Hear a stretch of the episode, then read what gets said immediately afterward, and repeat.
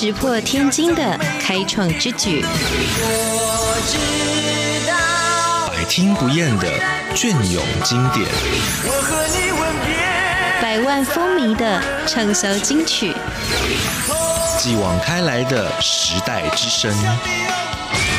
台湾流行音乐精华二十年全记录，金曲律动。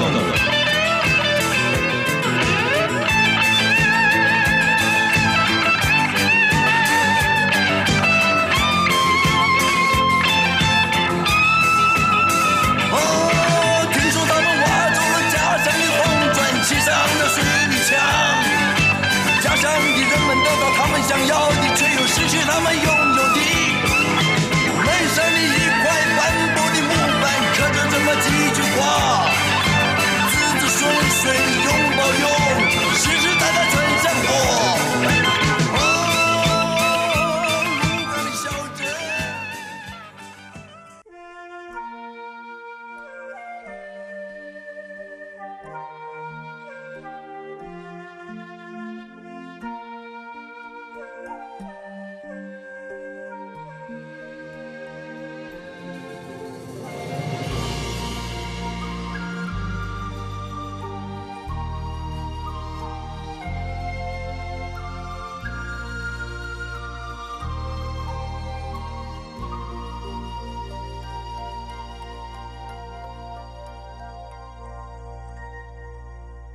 我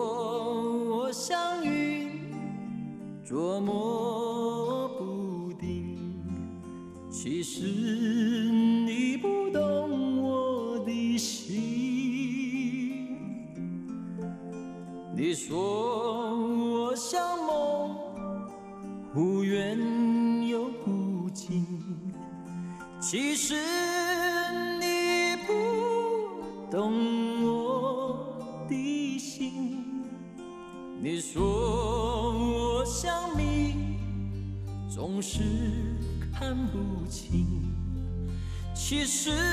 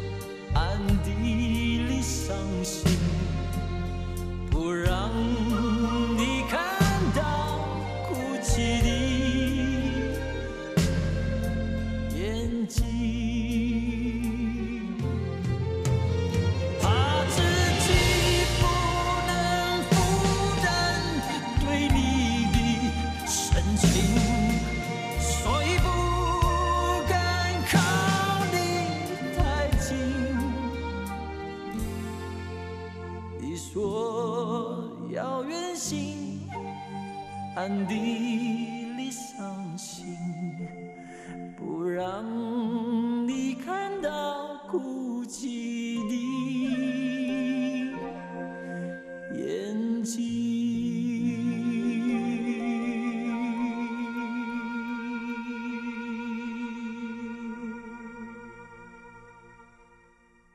现在收听的是中央广播电台音乐大无限节目，每个礼拜二跟每个礼拜三为您播出的金曲律动，我是节目主持人阿绿。呃，我们从昨天的节目开始呢，我们开始介绍的是在先前的母语新民谣单元结束之后呢。我们继续来整理从九零年代开始，也就是九零年代前期的时候呢，台湾所推出的一些非常重要的。艺人跟歌手，那尤其是呢，他们代表的是九零年代的前半期，也就是台湾的歌手的竞争开始慢慢的趋于白热化，以及呢，在九零年代的中期以前，也就是国际的五大唱片真正的进入台湾之前呢，台湾的歌坛已经开始出现一个竞争白热化的态势。那我们今天要继续介绍的呢，跟昨天呢有一点点不太一样。我们昨天整理的是叛逆的声音，也就是呢受到了母语新民谣的影响，也跟着趁着母语新民谣的这个风潮呢开始出现的。比较真诚，而且呢不跟主流歌坛靠拢的声音，所以我们昨天听到的是很叛逆又很鬼才的歌手郑智化，以及呢非常忠于自我的这个摇滚的基调，也就是流氓阿德的声音。那今天呢我们要介绍的路线会比较不一样哦。我们今天呢，如果用一个方式来统合呢，他们大概可以说是九零年代的前半期，是所谓的少女杀手。但是呢，虽然说少女杀手，但是他们可不是就是长相非常甜美无俊的偶像。也就是说呢，其实他们都是在音乐的方面呢，非常的有才华，而且非常的特殊。可是呢，因为他们的外形啊、非常的帅，或者是呢，他们的音乐的路线呢，其实非常的深情，或者呢，也在这个叛逆当中也带着古怪，所以呢，他们变成了是在九零年代的前半期，变成是当时的可以说是无往不利的少女杀手。那我们在节目一开始听到的歌曲呢，嗯，我相信应该这首歌太经典了，所以应该是有听过的人就会马上会辨认出来。这首歌曲呢，是一九八九年童安格在他的专辑《其实你不懂我的心》当中的同名主打歌曲，就是《其实你不懂我的心》。是的，所以呢，我们今天要介绍的第一个少女杀手级的 歌手呢，是的，其实就是童安格。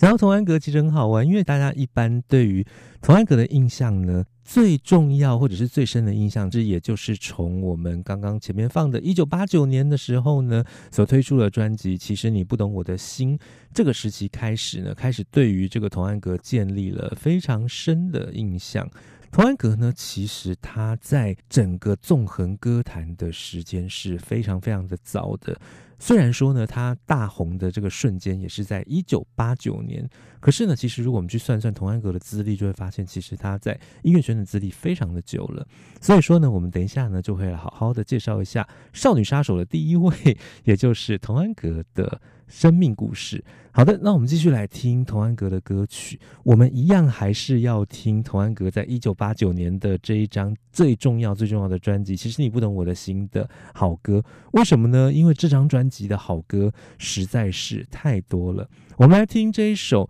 一样是带着老歌的余韵，同时呢又唱出了新的味道的歌曲《忘不了》。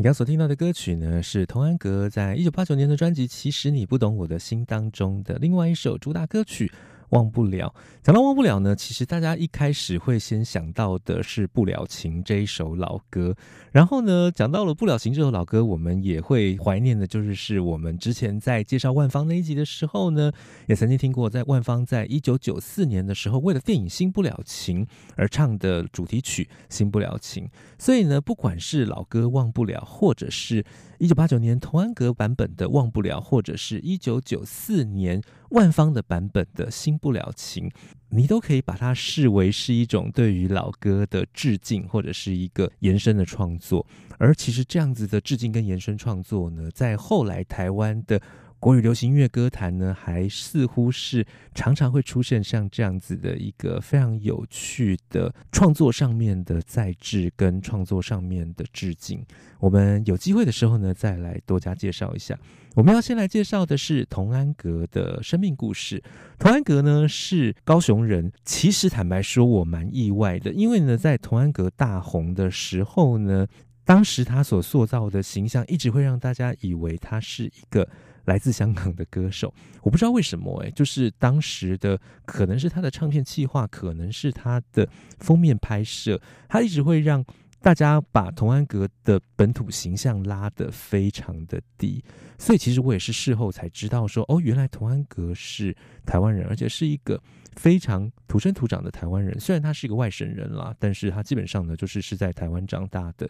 不知道为什么当时就有一种以为他是来自香港的歌手的感觉。好的，那当然，童安格呢，他其实在民歌时期的时候呢，他就已经参与过了。他当时呢是组成了旅行者三重唱，所以呢，童安格如果要硬要说的话呢。天呐，他在一九七八年的时候呢，其实就以这个旅行者三重唱的名义呢，就已经发过专辑了。那后来呢，在录完了这张专辑之后呢，童安格就去当兵了。当完兵之后呢，他在一九八一年的时候退伍。他退伍之后呢，当然就是因为他就曾经发过这个民歌时期的专辑，所以他当然仍然是忘情于这个音乐产业。在一九八一年的时候呢，他就正式进入了宝丽金唱片，开始成为了一个制作助理。在成为制作助理的期间呢，其实童安格他也非常非常的厉害，因为呢，他本身就已经会唱歌、会弹乐器，同时呢也会创作。所以说呢，在一九八三年的时候呢，他就有一个非常重要的机会。他当时呢，他所创作的歌曲被当时的黄莺莺所推出的专辑呢选为第二主打歌。于是呢，这给了童安格非常大的信心。那当然，宝丽金也认为童安格是一个可以培养的人才。在一九八五年的时候呢，童安格正式的在宝丽金唱片推出了他的第一张专辑《想你》。所以呢，其实算算，我们从这个童安格，也就是一九八五年他大红的时期往前推算，哇，其实童安格也是在这个音乐圈呢沉潜了蛮长的一段时间，包括呢从民歌时期开始算，然后呢再从音乐助理时期开始算，再从第一张专辑开始算。其实呢，童安格是一直在这个音乐圈默默的努力跟付出，然后呢，才终于有机会在一九八九年的时候呢，在他生涯的第五张专辑的时候呢，尝到了一个大红的滋味。好的，我们继续来听，还是我们刚刚听到的专辑。其实你不懂我的心当中的好歌，没办法，这张专辑好歌真的太多，绝对不可能漏掉其中的任何一首。我们来听的是。一样跟这个老歌有非常深厚的关系的歌曲，我们等下再来谈谈它跟老歌的关系是什么。我们来听这一首《明天你是否依然爱我》。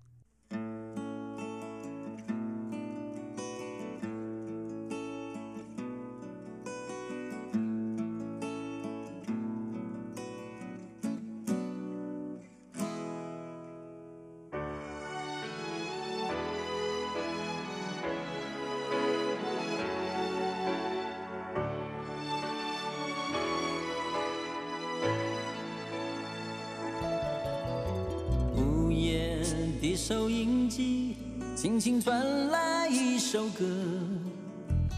那是你我都已熟悉的旋律。在你遗忘的时候，我依然还记得。明天你是否依然爱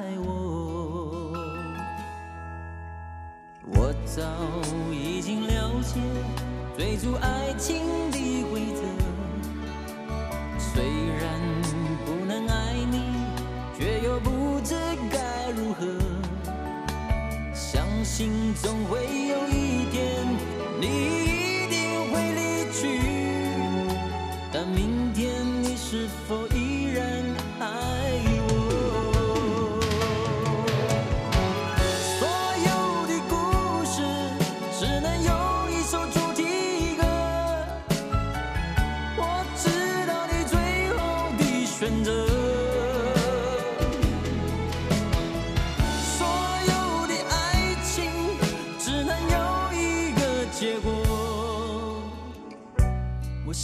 知道，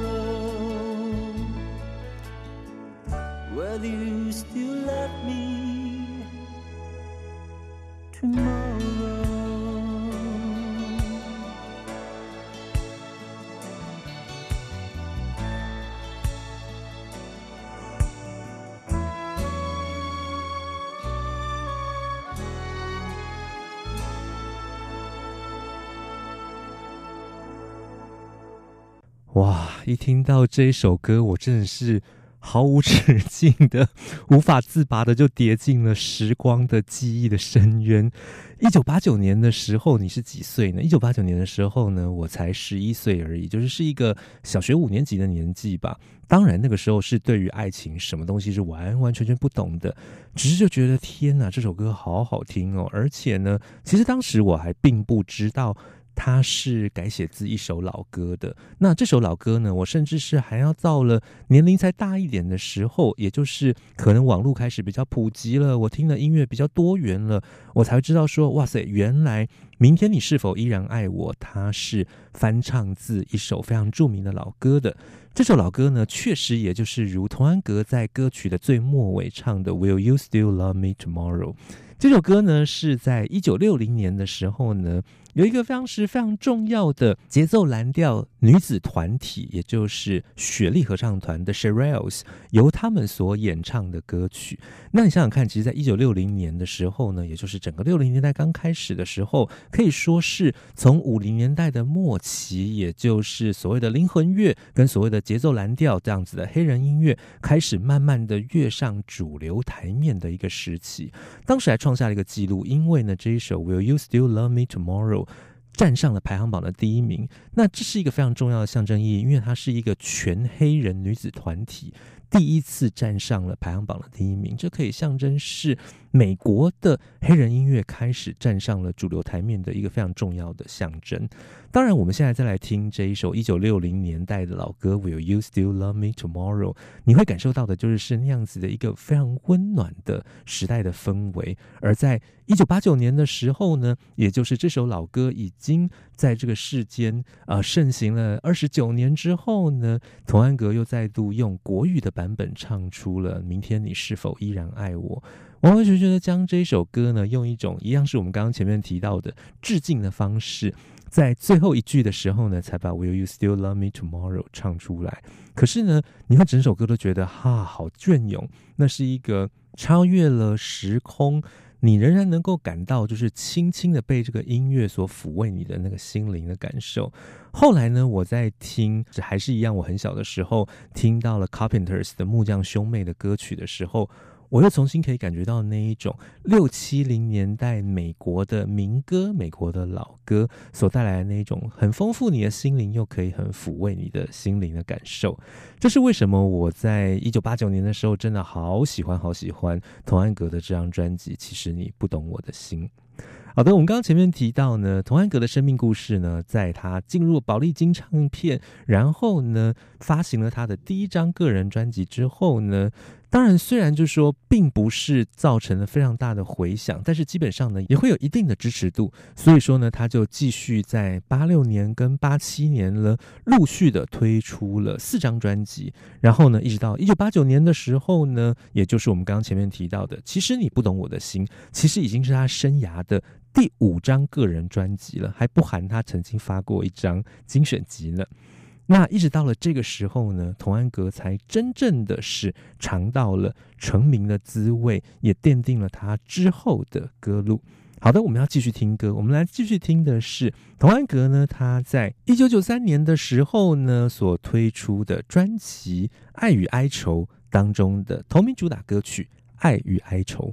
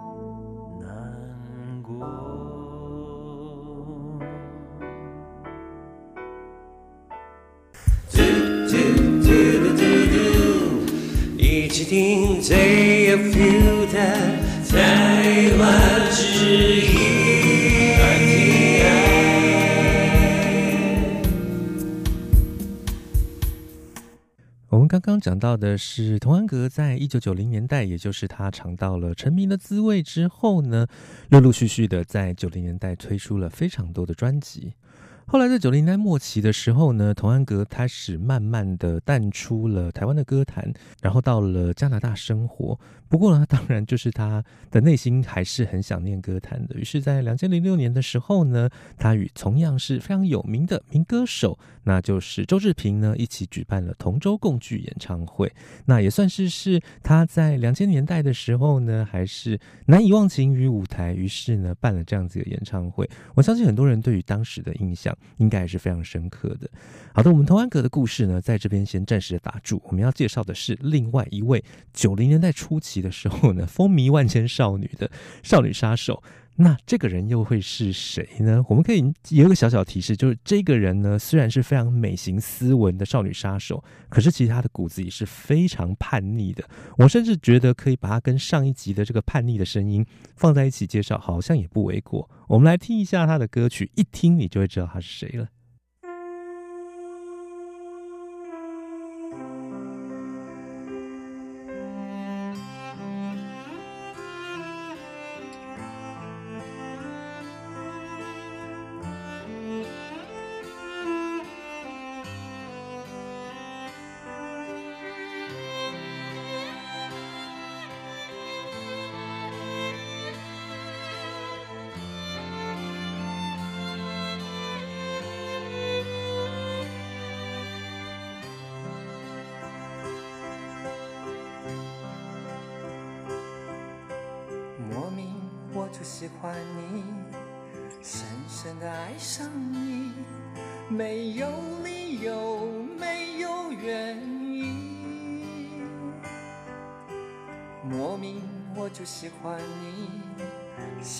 的爱上你，从见到你的那一天。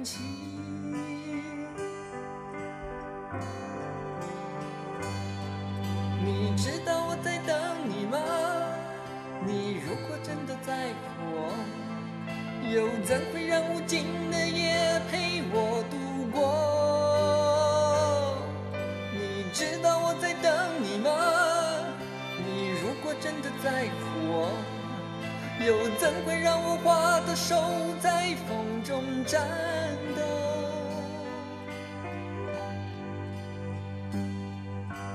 莫名我就喜欢你。深深的爱上你，没有理由，没有原因，莫名我就喜欢你，深深的爱上你，从见到你的那一天起。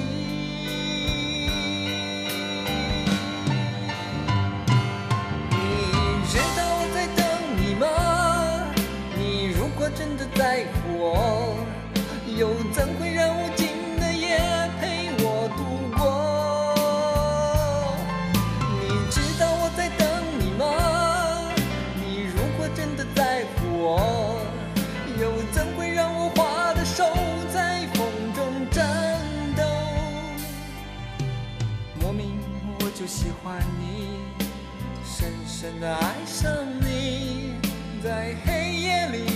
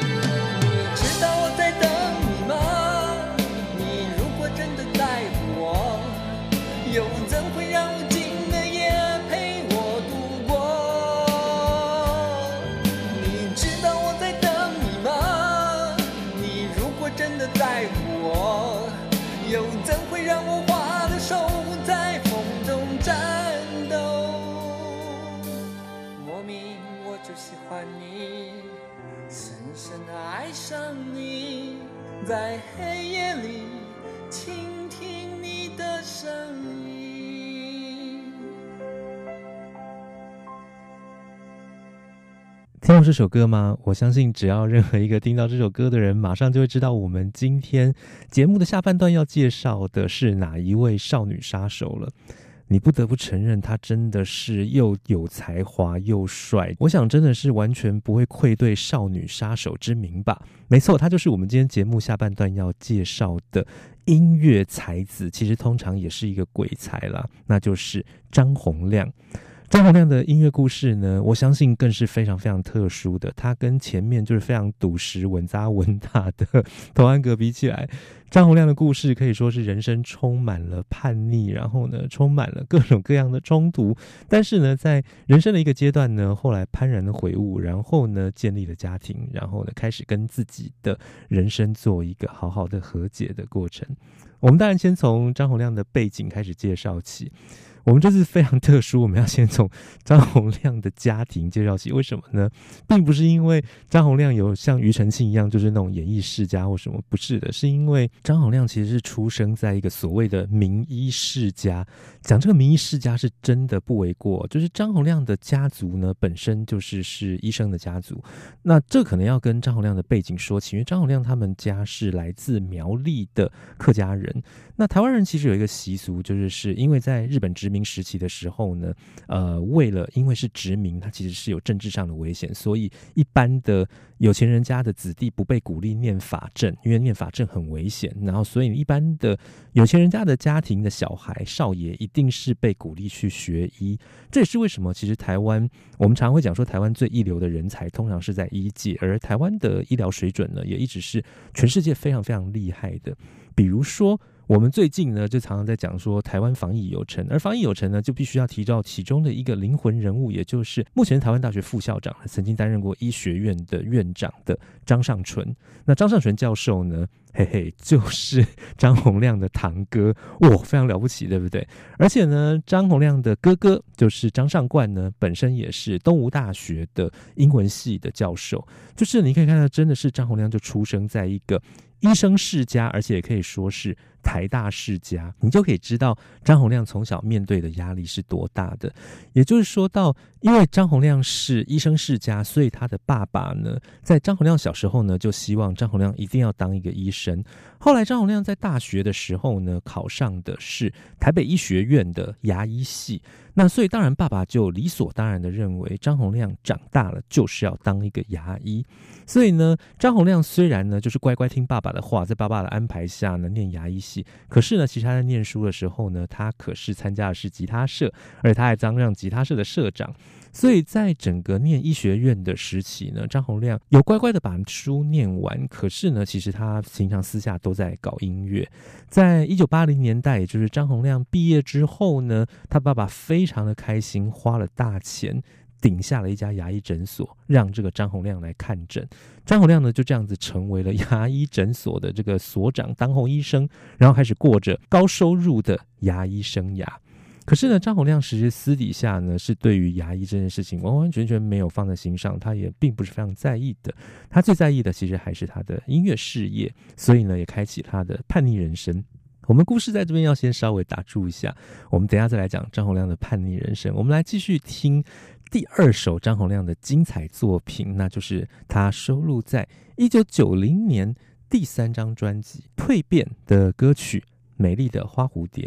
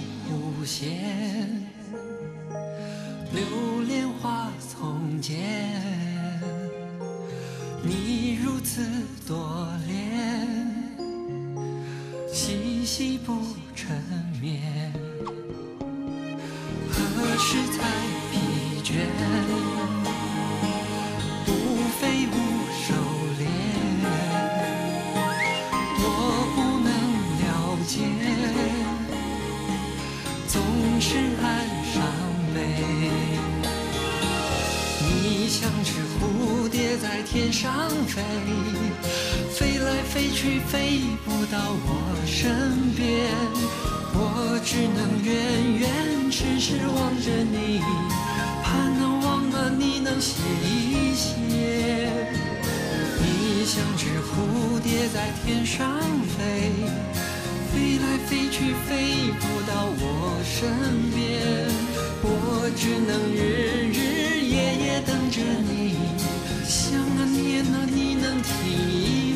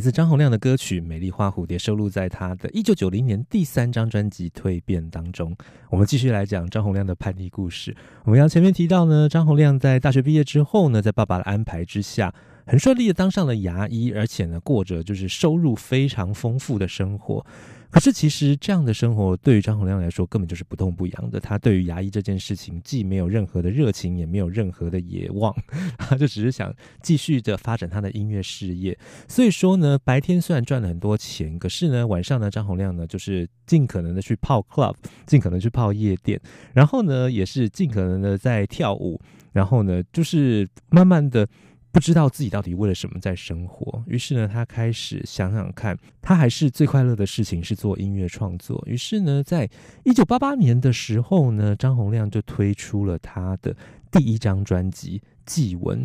这张专辑呢，现在已经完全绝版了，基本上找不到了。这张专辑呢，非常的前卫，光是叫做祭文这件事情呢，其实就有点蛮危险的。我们节目曾经谈过所谓的禁歌这件事情，虽然我们台湾在一九八七年解严，可是呢，真正的禁歌解除已经是一九九零年的事情了。而一九八八年张洪量推出这张专辑的时候呢，其实正好适逢蒋经国过世，所以这个祭文呢，其实犯了政治的大忌，所以这张专辑很快的就被禁掉了，被当局禁掉了。那所以说呢，这个 事情让张洪亮的爸爸以为，那张洪亮应该会乖乖放弃了，然后乖乖的回去当牙医吧。但没有，这反而让张洪亮呢更带起劲来了。于是呢，在一九八九年的时候呢，他的生涯 就出现了一件非常重要的大事。就张洪亮觉得，我的音乐制作的实力已经完全成熟了，而且我确实就是有做音乐的才华。我应该要相信自己内心的声音，我应该要做的事情是去做音乐。于是呢，在一九八九年的时候呢，张洪亮就这样子关掉了他自己的牙医诊所，然后呢，进了唱片公司，也开始过着一个月月薪只有一万五的生活。那如果你开牙医诊所的话啦，其实一个月十五万到二十万台币的生活是跑不掉的。换句话说呢，张洪量毅然决然的关掉了自己的牙医诊所，决定呢去过一个就是收入只剩下十分之一的生活。大家回想一下，我们上一集的时候呢，才介绍过了政治化。政治化呢是离开了非常稳定的土木工程的生活，去广告业。后来呢又离开了广告业，决心当一个歌手。比起政治化的这个觉悟呢，我相信张洪量的觉悟是更可怕的，因为你的收入是突然之间只剩下十分之一。但是张洪量毫不后悔，他在一九八九年的时候呢，推出了他的第二张专辑，也就是《心爱妹妹的眼睛》。而在这张专辑当中呢，最重要的主打歌就是我们刚刚在第二段的一开始的时候所听到的。你知道我在等你吗？这首歌呢，真的是让张洪量爆红，而且呢，这首歌的爆红是在两岸三地都爆红。在一九八九年呢，张洪量就因为着这首单曲呢，他可以说是几乎拿到了两岸三地所有的奖项，而且呢，这张专辑呢，也真正的是让张洪量呢站上了这个世界的顶点。所以呢，到了一九九零年的时候呢，也就是我们刚刚前面听到张洪量就乘胜追击，又发行了《蜕变》这张专辑。可以说呢，就是张洪量呢，真的是尝到了何谓成功的滋味，也可以说呢，真的是让这个张洪量呢，享受到了成名与走红所带来的各种各样的鼓励以及掌声。也就是真正的让张洪量成为了一个所谓的歌坛巨星。呃，我们现在继续来听的是张洪量在一九九二年所发行的第四张专辑《有种》当中的主打歌曲《相思三态》。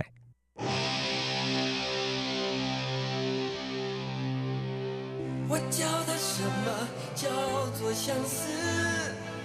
他说他听不进去一个字。我叫他什么叫做相思？他说他看不出来什么意思。求不得，却还要再求；想不得，却偏偏要想；要不得，却还要再要；念不得，却偏偏要念。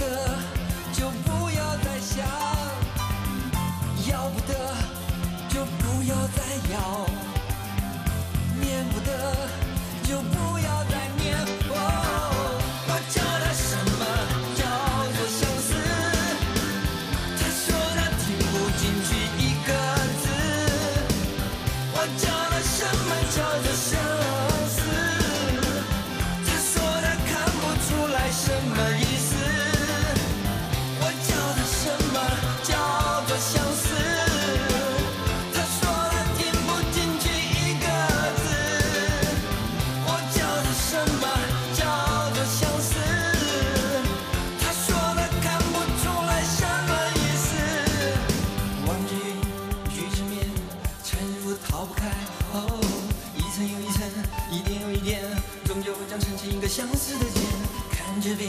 融进水化为我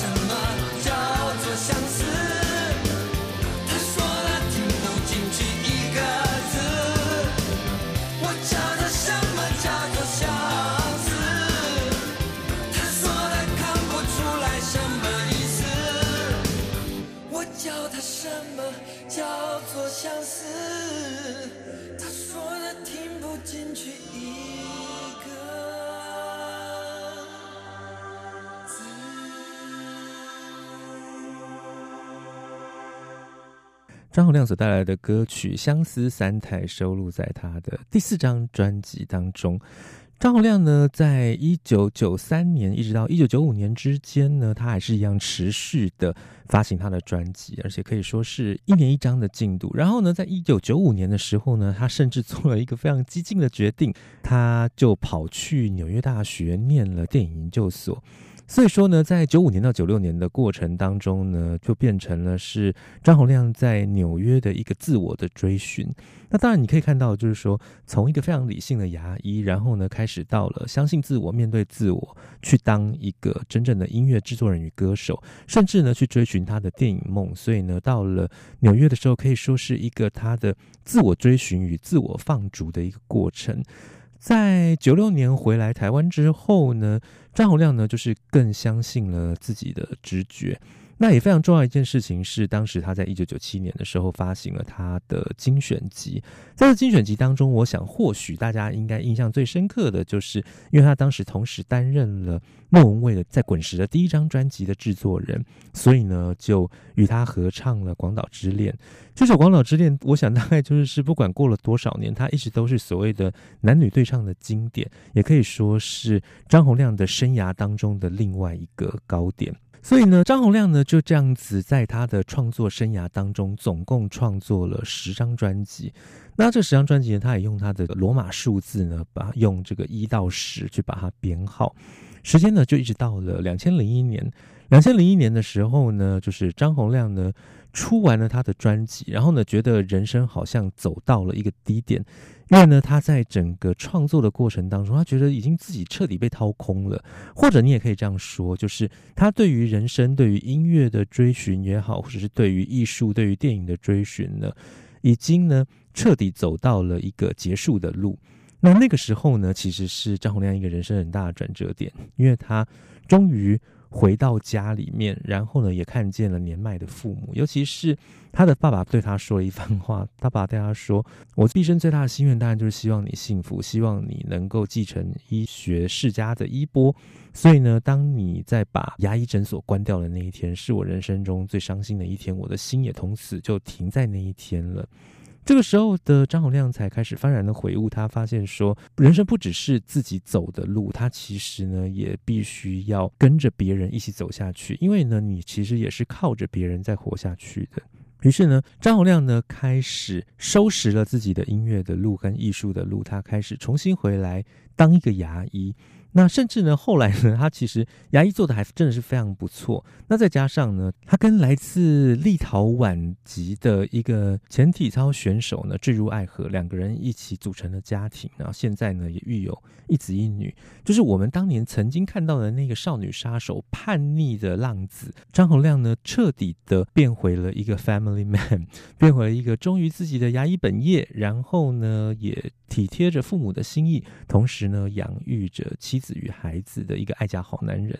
这个算是张洪亮的人生当中一个我觉得非常特殊的旅程。但是我觉得无论如何，他始终相信要对自己诚实，所以呢，曾经不悔的去追求他的音乐梦、他的电影梦。然后呢，在这些。梦想都彻底的实现之后呢，他才继续修回人生的功课，修家的功课，然后呢，修付出与爱的功课。我觉得其实未尝也不是一个蛮好的人生的不同阶段的尝试。我相信这些功课对于张洪量来说，他可以应该可以说是每个功课都修得圆满了。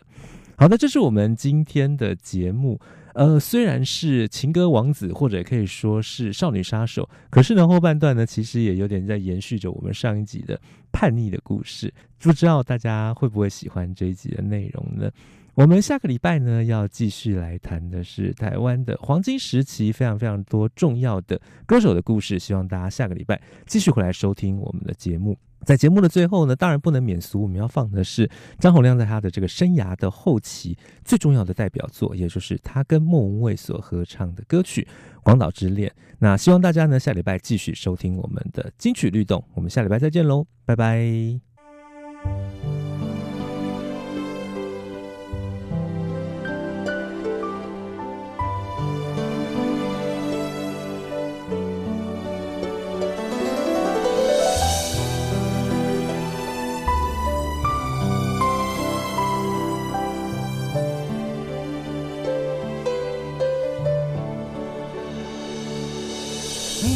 就该拒绝